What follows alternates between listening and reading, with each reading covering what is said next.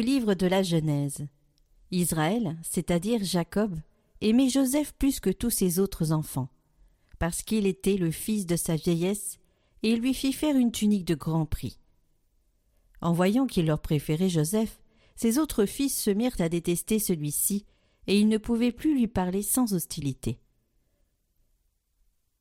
Les frères de Joseph étaient allés à Sichem faire paître le troupeau de leur père. Israël dit à Joseph Tes frères ne gardent-ils pas le troupeau à Sichem? Va donc les trouver de ma part. Joseph les trouva à Dothan. Ceux-ci l'aperçurent de loin, et avant qu'il arrive près d'eux, ils complotèrent de le faire mourir. Ils se dirent l'un à l'autre. Voici l'expert en songe qui arrive. C'est le moment. Allons-y, tuons-le, et jetons-le dans une de ces citernes. Nous dirons qu'une bête féroce l'a dévoré, et on verra ce que voulaient dire ces songes. Mais Rouben les entendit, et voulut le sauver de leurs mains. Il leur dit. Ne touchons pas à sa vie. Et il ajouta. Ne répandez pas son sang, jetez-le dans cette citerne du désert, mais ne portez pas la main sur lui. Ils voulaient le sauver de leurs mains et le ramener à son père. Dès que Joseph eut rejoint ses frères, ils le dépouillèrent de sa tunique, la tunique de grand prix qu'il portait. Ils se saisirent de lui et le jetèrent dans la citerne qui était vide et sans eau. Ils s'assirent ensuite pour manger. En levant les yeux, ils virent une caravane d'Ismaélites qui venait de Galaad. Leurs chameaux étaient chargés d'aromates, de baume et de myrrhe, qu'ils allaient livrer en Égypte. Alors Judas dit à ses frères Quel profit aurions-nous de tuer notre frère et à dissimuler sa mort? Vendons-le plutôt aux Ismaélites, et ne portons pas la main sur lui, car il est notre frère, notre propre chair. Ses frères l'écoutèrent. Des marchands madianites qui passaient par là retirèrent Joseph de la citerne. Ils le vendirent pour vingt pièces d'argent aux Ismaélites, et ceux-ci l'emmenèrent en Égypte.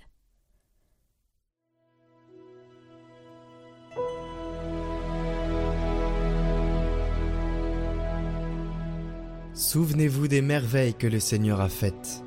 Cherchez le Seigneur et sa puissance. Souvenez-vous des merveilles qu'il a faites, vous, la race d'Abraham son serviteur, les fils de Jacob qu'il a choisis.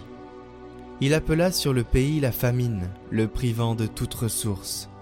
Mais devant eux, il envoya un homme, Joseph, qui fut vendu comme esclave. On lui met au pied des entraves, on lui passe des fers au cou. Il souffrait pour la parole du Seigneur, jusqu'au jour où s'accomplit sa prédiction le roi ordonne qu'il soit relâché, le maître des peuples qu'il soit libéré. Il fait de lui le chef de sa maison, le maître de tous ses biens. Souvenez-vous des merveilles que le Seigneur a faites.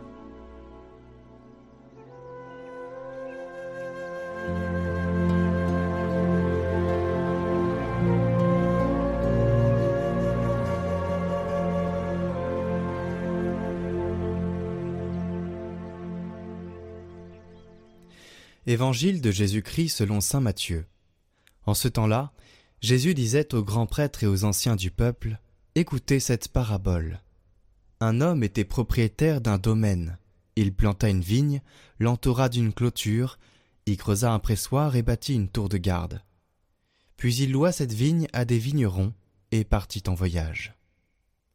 Quand arriva le temps des fruits, il envoya ses serviteurs auprès des vignerons pour se faire remettre le produit de sa vigne. Mais les vignerons se saisirent des serviteurs, frappèrent l'un, tuèrent l'autre, lapidèrent le troisième. De nouveau le propriétaire envoya d'autres serviteurs, plus nombreux que les premiers, mais on les traita de la même façon. Finalement, il leur envoya son fils, en se disant Ils respecteront mon fils. Mais voyant le fils, les vignerons se dirent entre eux Voici l'héritier, venez, tuons-le, nous aurons son héritage. Ils se saisirent de lui, le jetèrent hors de la vigne et le tuèrent. Eh bien, quand le maître de la vigne viendra, que fera-t-il à ces vignerons? On lui répond Ces misérables, il les fera périr misérablement. Il louera la vigne à d'autres vignerons, qui lui en remettront le produit en temps voulu. Jésus leur dit N'avez-vous jamais lu dans les Écritures La pierre qu'ont rejetée les bâtisseurs est devenue la pierre d'angle, c'est là l'œuvre du Seigneur, la merveille devant nos yeux Aussi je vous le dis, le royaume de Dieu vous sera enlevé pour être donné à une nation qui lui fera produire ses fruits. En entendant les paraboles de Jésus, les grands prêtres et les pharisiens avaient bien compris qu'il parlait d'eux. Tout en cherchant à l'arrêter, ils eurent peur des foules, parce qu'elles le tenaient pour un prophète.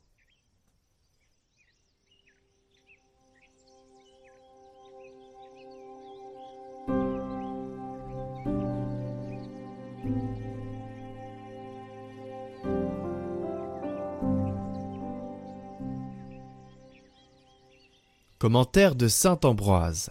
La parabole de la vigne.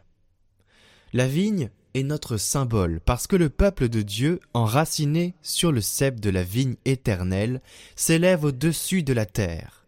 Foisonnement d'un sol ingrat, tantôt elle bourgeonne et fleurit, tantôt elle se revêt de verdure, tantôt elle ressemble aux joues aimables de la croix. Quand elle a grandi et que ses bras étendus forment les sarments d'un vignoble fécond, on a donc raison d'appeler vigne le peuple du Christ.